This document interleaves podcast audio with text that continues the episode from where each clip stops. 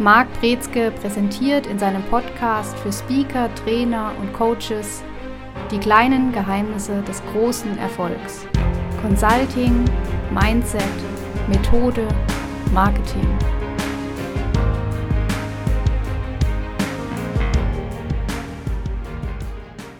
Herzlich willkommen zu einer weiteren Folge in unserem Podcast. Heute mit dem Thema die Angebotsbedarfsdiskrepanz, was der Kunde tatsächlich will.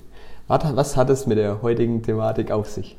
Heute geht es um ein Phänomen, worüber wir ganz häufig stolpern. Und generell an alle, die häufig im Vertrieb unterwegs sind oder mit Vertrieb zu tun haben, ähm, die werden das kennen und vor allen Dingen aber auch im Consulting-Bereich begegnet uns das immer wieder.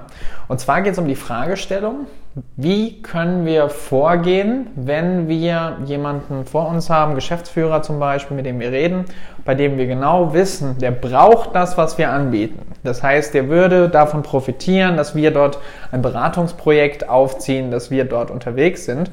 Und auf der anderen Seite merkt er aber nicht, dass es das ist, was er braucht und will es deswegen auch erstmal nicht haben.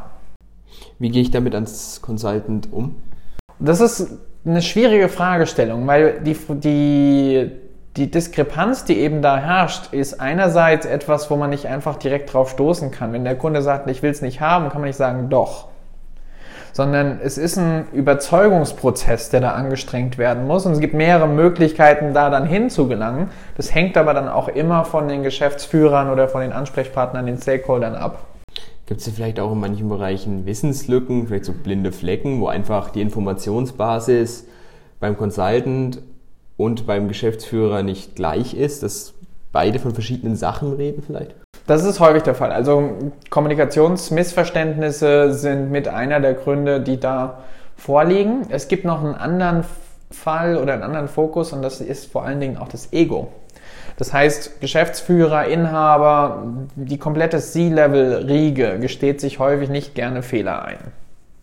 Und die sind zwar offen für Verbesserungen und für Optimierung, aber wenn man jetzt doch erhebliche Schwierigkeiten sieht, erkennt oder auch wahrnimmt als Berater oder Beraterin und möchte dann in das Unternehmen reingehen und sagen, da würde ich gerne das beheben, dann kann es sein, dass die erstmal ablocken, vielleicht auch das als blinden Fleck gar nicht wahrnehmen und nicht wahrhaben wollen, dass die sich aktiv dagegen wehren. Und dann hat man natürlich eine große Herausforderung, wenn man sagt, man möchte aber in diesem Bereich gerne helfen und unterstützen. Ja, du hast eben auch noch ein bisschen die Kommunikation angesprochen. Wie kann ich denn die Kommunikation zu den Führungskräften so gestalten, um den Fehlerquotenbereich hier minimal zu halten? Die Kommunikation muss natürlich vorsichtig sein und man kann da auch nicht jetzt direkt mit der Tür ins Haus fallen. Also man sollte aufpassen, dass man nicht komplett die Bereitschaft auch zur Kommunikation reduziert oder sabotiert. Das heißt, dass die sagen, wir machen die Tür dicht und wir wollen gar nicht mehr mit ihnen sprechen. Und das kann passieren, wenn man zu forsch vorgeht, zu direkt ist und vielleicht auch zu anklagend unterwegs ist. Auf der anderen Seite ist es aber auch ein Prozess, bei dem man eben vorgehen möchte und sagt, vielleicht ist es auch gar nicht der Weg und das ist so die, der, der Weg oder das Werkzeug, was man ganz gut anwenden kann, dass man sagt, man kümmert sich nicht um die große Baustelle als allererstes, sondern man guckt erstmal in einer kleinen Baustelle, wo die Bereitschaft zum Zuhören, zum Erkennen viel größer ist. Und man verkauft eher etwas, überspitzt formuliert, was der Kunde denkt, was er will, um dann dahin zu kommen, dass man auch das verkaufen kann, was er braucht wir sind schon jetzt in manchen Bereichen schon ziemlich ja, tiefer drin, sage ich mal. Lass uns mal weiter vorne anfangen. Vielleicht ähm, nochmal den Ablauf vom Erstkontakt bis zur Angebotsunterzeichnung, um dann Lücken zu finden, wo Fehler passieren, wo der Kunde was braucht, was er nicht will, wo der Consultant sagt, das brauchst du doch. Also um das Ganze mal ein bisschen in eine Struktur und Reihenfolge zu bringen. Meistens kommen die Gespräche ja zustande oder ein Erstgespräch zustande, wenn ein gewisser Schmerz da ist. Das heißt, dem Kunden ist es bewusst, dass irgendwas nicht ganz rund läuft im Unternehmen, bei den Mitarbeiterinnen und Mitarbeitern, im Team, dass da Schwierigkeiten vorliegen, wo man sagt, hm, da würde ich gerne was angehen. Manchmal ist es auch so, dass sie sich Ziele gesetzt haben und noch nicht wissen, wie sie die genau erreichen, dass sie was verändern wollen und da dann Unterstützung möchten. Das ist seltener der Fall, aber auch das kann der Fall sein. Und dann ist es häufig so, dass wir als Berater dann da zum ersten Mal auftauchen und dann dieses Erstgespräch führen. Das entwickelt sich dann häufig in ein Zweitgespräch, wo wir beispielsweise mit mehreren Stakeholdern noch sprechen, anderen Entscheidern und Entscheidungsträgern. Und dann vielleicht auch über unsere Vorgehensweise, Methodik, über Referenz- und Case Studies sprechen. Und das ist dann so der nächste Schritt, dass man sagt, okay, jetzt könnte es auch Richtung Angebot gehen. Die, die Frage ist dann auch bei dieser Angebotserstellung, ist, ist häufig so, dass man sagt, okay, man kommt alleine in so einem ersten Briefing oder im ersten Gespräch noch nicht zum kompletten Projektangebot, sondern es ist häufig eher der Fall, dass man dann sagt, wir machen hier mal so im Kleinen, was stellen wir mal vor und dann starten wir mal zum Beispiel mit einem Workshop. Und in diesem Workshop sammelt man dann und, und listet auf, was dann letztendlich zum Angebot von so einem Projekt führen kann. Wenn ich jetzt, wo du gerade das Angebot angesprochen hast, äh, den Moment habe, der Kunde will was, braucht es aber nicht und ich gebe ihm das, was er braucht. Wie kann ich das jetzt so verpacken, dass beide Seiten glücklich sind? Das ist eben die Frage, wen, wen habe ich da vor mir? Also wenn wir jetzt sagen, wir sind in diesem Workshop beispielsweise und dieser Workshop, da kommen dann Probleme zutage, die enorm groß sind. Und man spricht die auch dann im Anschluss mit den Entscheidungsträgern ab und die sagen, ach, das ist gar nicht so schlimm, wie das da gewirkt hat. Und man merkt, dass da nicht die Bereitschaft ist, sich um dieses Thema zu kümmern. Aber es ist was, was wo ein Bedarf dasteht. Da brauchen sie Unterstützung. Und jetzt gibt es zwei Möglichkeiten. Entweder man schafft es, zumindest im Kleinen, doch da in die Richtung sich zu bewegen und auch das Gegenüber zu bewegen, dass die sehen, okay, wir müssen doch was machen. Oder man geht in eine andere Richtung und sagt, nein, ursprünglicher Schmerz, weswegen wir da angeheuert oder angesprochen wurden, da gehen wir jetzt in die Richtung und halten aber die Augen und Ohren offen für links und rechts, die, was, da, was da eben dann doch als Problem noch vorliegen könnte. Und das ist meistens die elegantere Variante, weil dadurch sammelt man Informationen, man sammelt Daten und man sammelt dann auch einen Fall oder einen Business Case, den man präsentieren kann bei den Stakeholdern, beim CEO oder mit wem auch immer man spricht und kann da dann drüber sprechen, was man beobachtet hat ist es generell nicht ein Riesenproblem für ein Projekt, beziehungsweise ist das Projekt nicht schon zum Scheitern verurteilt, wenn eine grundlegende Bereitschaft nicht da ist beim Projektteam? Das ist richtig. Und es ist auch wichtig, dass man diese Bereitschaft schafft. Das ist allerdings ein anderer Schritt. Also die, diese Bereitschaft einzufangen vom Projektteam, das ist dann das, wenn das Projekt losgeht. Das heißt, wir haben da schon das Okay von ganz oben, wir haben auch die Unterstützung von ganz oben und das muss jetzt auch dann kommuniziert werden. Also einerseits intern durch, warum machen wir das und was ist jetzt wichtig, wo wollen wir hin und im nächsten Schritt auch dann, wie läuft das Ganze, das Projekt jetzt ab und wir wollen die Eindrücke und so weiter sammeln von jetzt dem Projektteam. Und da ist es eben wichtig, dass man die am Anfang direkt ins Boot holt und auch sagt, was da passiert und die Schritt für Schritt auch da durchlotst. Weil ansonsten fühlen die sich in, ja, reingeschmissen in eine Situation, wo sie nicht wissen, wie sie damit umgehen sollen. Und es ist auch sinnvoll, dass man denen diesen, diesen Prestige eben mitgibt, dass sie sagen, sie sind in der Pionierfunktion, hier das Unternehmen aktiv mitzugestalten und was man auch gleich abnehmen muss und wegnehmen muss, ist die Angst, dass sie hier extra bewertet werden. Was meinst du genau mit extra bewertet? Also, dass, wenn wir jetzt beispielsweise im Vertrieb dabei sind und es gibt Leute, die Mystery Shopping machen oder die sagen, wir machen Mitreisen, dann ist nicht das Sinn und Zweck zu sagen, welche Führungskräfte oder welche Vertriebskräfte sind gut und welche sind schlecht, sondern es geht darum, einfach das Agieren des Unternehmens kennenzulernen und es geht nicht darum, einzelne Personen zu evaluieren. Im Gegenteil, meistens geht es ja sogar darum, die Arbeit für die auch ein Stück weit zu erleichtern, einfacher zu gestalten, beziehungsweise ja es runterläuft für, für alle Beteiligten. Ähm, ja, jetzt haben wir mal so ein Angebot vor uns. Wir konnten uns dann ja, in ersten Gesprächen Geschäftsführern gut einigen. Ja, jetzt jetzt geht es natürlich ins Angebot zu packen, ohne dass diese Diskrepanz wieder zutage kommt und dass ich auch tatsächlich die Unterschrift dann vom Geschäftsführer erhalte. Wie mache ich denn das am besten? Wichtig ist, dass das Angebot nichts Neues enthalten sollte. Also es sollte alles abgeklärt sein, es sollte alles ein Okay geben und alles, was noch nicht okay ist oder was noch als Frage offen ist, sollte auch diskutiert werden.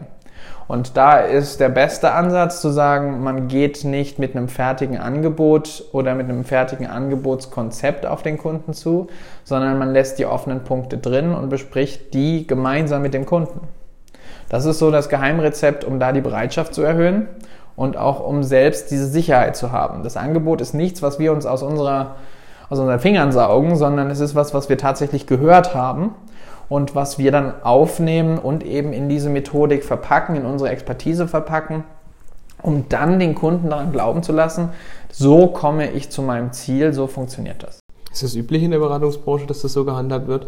Nein, also teils, teils gibt es äh, Beratungen, die das machen. Es gibt aber auch ganz viele Beratungen, die klassische Angebote schreiben und im Standardformat raussenden, wo es auch kein Links und Rechts gibt. Es gibt natürlich auch Bereiche, wo das sinnvoll ist. Beispiel? Wenn ich in Prozessoptimierung unterwegs bin, wenn ich in Kostenmanagement unterwegs bin, da gibt es klassische Standardvorgänge und auch klassische Vorgehensweisen, auch wenn es um, ob es um Fördermittel geht, ob es um über um Zertifizierungen geht. Also wenn beispielsweise Berater an Bord kommen, um bestimmte Zertifikate zum Thema Umweltschutz, TÜV oder was auch immer. Qualitätsmanagement generell der Bereich. QM geht, dann gibt es da ein einheitliches Vorgehen und da gibt es auch jetzt nicht links und rechts die großen Sonderwürste, denn es geht ja gerade darum, die, die Sonderwurst loszuwerden und in dem Fall dann diese Normalität oder diesen Standard einzufahren. Das ist da, wo man eben sagt, okay, da haben wir diesen Fall nicht. Aber wenn es um maßgeschneiderte Nutzen, Projekte, geht. Das heißt, dass man sich anschaut, ich habe meine Expertise und der Kunde möchte davon profitieren und man guckt jetzt gemeinsam, wie kann die Ist-Situation vom Kunden zu einem Soll-Zustand transferiert werden und wie kann man dabei unterstützen. Das ist meistens ein kreativer, mitunter auch spontaner Prozess. Das ist kein festgeschriebener, vorgegebener Prozess und da gibt es natürlich dann die, die Möglichkeit, das auch gemeinsam mit dem Kunden durchaus zu erarbeiten. Ich möchte nochmal, ich habe noch einen kleinen Gedanken zu dem Ego-Thema, was wir vorhin hatten und ähm, müssen nochmal kurz vors Angebot springen, und zwar zum, zum Bedarf. Es ist die Situation so, dass ja, der Kunde ein Problem hat, einen Schmerz hat, wie du es vorhin beschrieben hast, geht auf mich zu, ich unterhalte mich näher mit dem und jetzt habe ich gesehen, dass ähm, die Ursache für seinen Schmerz eine komplett andere ist, als er wahrnimmt. Das muss ich dem ja irgendwie bewusst machen, ohne das Ego anzukratzen, oder? Es kommt natürlich auch darauf an, was die Ursache ist und wie gravierend das Ganze ist. Ob ich da Zeit habe als Möglichkeiten oder ob ich einfach verpflichtet bin, das so darzulegen. Und ich weiß dann aber auch, wenn ich das so darlege, dass ich dann als Berater aus dem Unternehmen fliege. Also die Situation gibt es auch. Und das ist dann, wenn das Ego stark ist und die, allerdings zu Unrecht. Das ist dann, wenn die Perspektive wirklich verdreht ist. Und da hat man dann wenig Möglichkeiten. Generell ist es aber durchaus möglich, häufig auch durch Fragen und indem man die Erkenntnisse aufzeigt und auch die, die präsentiert auf eine Art und Weise, wo es der nächste logische Schritt ist für den CEO in dem Beispiel, selbst zu der Erkenntnis zu kommen. Das ist der Königsweg. Also man möchte nicht den Weg vorgeben und sagen, das und das ist falsch, sondern das habe ich wahrgenommen, das habe ich wahrgenommen, das habe ich wahrgenommen. Woran könnte das liegen? Und dann ist die Chance größer, dass man weiterkommt, als wenn man versucht, es einfach direkt hier, so ist es und äh, nicht anders. Es ist der ähnliche psychologische Versuch, wie wenn der Kunde sein Angebot selbst schreibt. Ähnlich, ja. Also beim, beim Angebot selbst schreiben, da gibt es dieses Prinzip vom Engagement. Je mehr der Kunde aktiv ist und agiert mit dem Angebot, desto höher ist die Wahrscheinlichkeit, dass er es auch zu Ende durchmacht. Also dass er sagt, okay, ich habe jetzt schon so viel reingesteckt, ich habe mich jetzt hier engagiert und das wird gut und da bleibe ich jetzt auch dran und das machen wir und setzen wir auch um. Das ist die eine Geschichte. Die andere Geschichte ist natürlich, dass er sich mehr mit dem Angebot identifiziert, wenn er sich da selbst wiederfindet mit Ideen, Ansätzen. Und da gibt es natürlich auch einen schmalen Grad. Also man kann nicht das komplette Angebot vom Kunden schreiben lassen, weil dann hat er das Gefühl, warum heuere ich jetzt hier die Expertise an? Aber den Rahmen kann man vorgeben und an bestimmten Stellen schreiben wir auch gerne zu besprechen mal rein zum Beispiel, um dann die, die punktuellen Fragestellungen aufzufangen und da dann auch die Identifikation und das Engagement vom Kunden zu bekommen. Ja, oft ist es ja natürlich auch so, dass erst wenn man sich ans Angebot ranmacht, mal näher über den Fall diskutiert, den der Kunde entsprechend hat, auch neue Ideen, also auf neue Ideen stößt, ähm, die dann natürlich mit dem Kunden auch zu besprechen sind, die vorher noch gar nicht so im Raum waren, die einem dann halt natürlich erst im Denkprozess ähm, eingefallen sind. Jetzt haben wir das Angebot geschrieben und ähm, gibt es jetzt noch weitere Möglichkeiten, die Diskrepanzen oder besteht nach dem unterschriebenen Angebot Spielraum für weitere Diskrepanzen, die entstehen könnten, auf die man Rücksicht nehmen muss. Wichtig ist, dass man ganz klar mitgibt und auch beschreibt, was denn die Anforderungen sind. Einerseits an den Consultant und andererseits an die Geschäftsführung.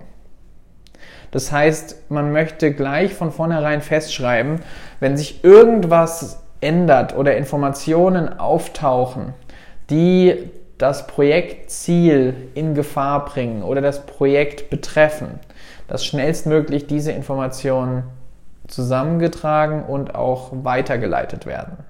In welcher Form auch immer. Aber das ist was, dass dieser Austausch, dass diese Kommunikation eng stattfindet und viel Klarheit schafft. Das ist wichtig. Und das ist manchmal sogar ein Unternehmenskulturbruch, weil in vielen Unternehmen so klar und so stark gar nicht kommuniziert wird. Und wenn man aber jetzt als Berater anfängt und reinkommt und sagt, wir müssen ganz viel hier kommunizieren, wir müssen hier diese Punkte offenlegen und wir haben auch beispielsweise bei der Projektabstimmung in einem Showfix alle zwei Wochen die Möglichkeit, mal genau darüber zu sprechen, was sind jetzt die Punkte, die wir haben, was ist neu und man nagelt die dann darauf fest, dass es auch wirklich stattfindet, dass die mit dabei sind und dass die auch wissen, sie haben das unterschrieben und sie haben sich dazu verpflichtet. Und wenn sie nicht auftauchen, dann wird es trotzdem berechnet, böse gesagt. Dann haben die auch klipp und klar die Ansage und auch das Interesse, das alles durchzumachen und durchzuhalten. Und dann kann man doch durchaus forcieren, dass es nicht zu dieser Diskrepanz mehr kommt, beziehungsweise dass man dann gemeinsam an dieser Diskrepanz arbeiten kann. Ist der Faktor Geld da eine große Rolle, die ähm, ein Stück weit, in dem Fall motiviert vielleicht das Falschwort, aber dazu anregt, die Dinge tatsächlich umzusetzen? Ja. Und es gibt auch die Erkenntnis, je höher das Honorar und desto wertvoller und desto wahrscheinlicher auch die Umsetzung. Wenn wir gratis Ratschläge geben, macht's keiner. Wenn wir aber 100.000 Euro für einen Ratschlag bezahlen, dann denken wir, jetzt habe ich schon so viel bezahlt für diesen Ratschlag, dann wird er wohl sein Geld wert sein und jetzt setzen wir das besser um. Dann hattest du eben noch dieses Beispiel, wo du entsprechend gut gesagt hast, wie, wie Kommunikation gut aussehen kann, beispielsweise mit regelmäßigen Joe Fixes, die du eben erwähnt hattest. Hast du vielleicht ein Beispiel, wo die Kommunikation schlecht war im Beratungsprojekt und wie sich das dann ausgedrückt hat?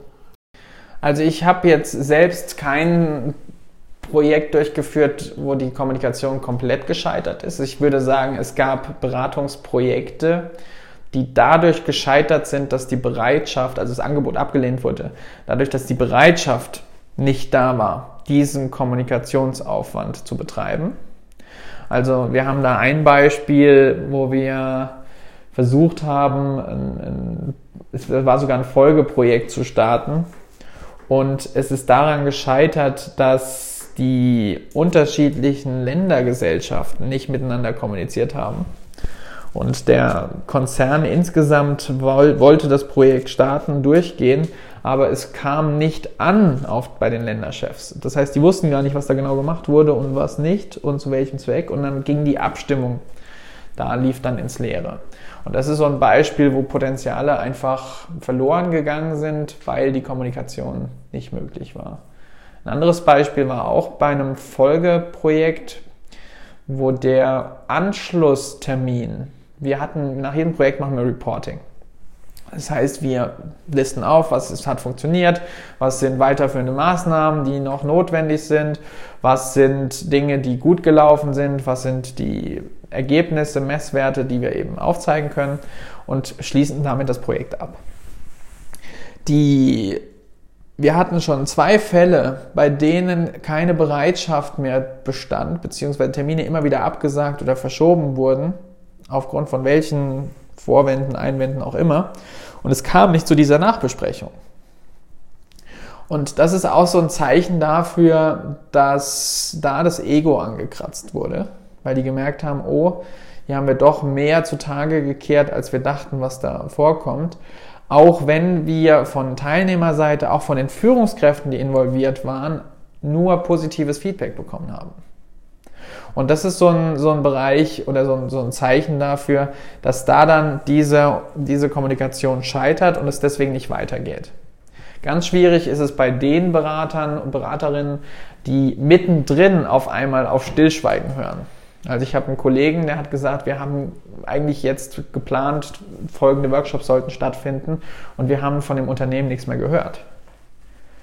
Auch das kann mal passieren, aber dann muss man wirklich sagen, da hätten wir dann in den AGBs, wenn wir das Beratungsprojekt gemacht hätten, da würde drinstehen, wenn wir das Plan fix eintragen und es findet nicht statt, dann berechnen wir das trotzdem und der Kunde ist in dem Fall blöderweise selber schuld. Und wir können da auch keine Augen zudrücken, weil wir keine Präzedenzfälle in dem Fall machen wollen.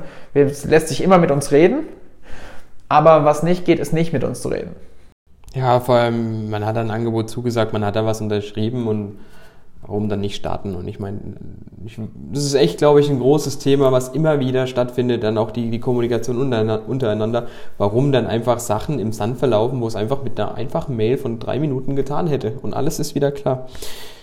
Ähm, Gibt es zum Abschluss der Folge noch weitere Punkte, die zu berücksichtigen wären, um der Angebotsbedarfsdiskrepanz ein Stück weit entgegenwirken zu können? Also das, der wichtigste Punkt ist, dass man schaut, wen hat man vor sich und dass man die richtigen Fragen stellt.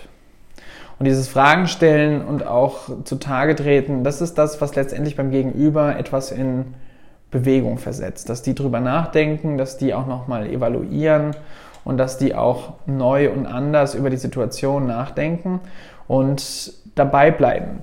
Wenn wir wissen, es könnte besser laufen und wir sehen Schwierigkeiten und haben die Lösungen und haben die Erkenntnisse dazu, dann ist es unsere Pflicht, dran zu bleiben und immer wieder zu versuchen, zu erklären und aufzuzeigen, wie denn auch bei Kundenseite das umgesetzt werden kann. Und es ist unsere Pflicht zu sagen, wir wollen dort anbieten und verkaufen und beraten, dass es dann eben auch zu dieser Umsetzung kommt.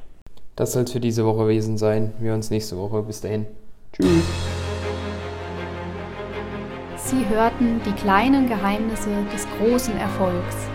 Consulting, Mindset, Methode, Marketing. Der Podcast für Speaker, Trainer und Coaches, präsentiert von Marc Brezke. Mehr Infos unter markbrezke.com.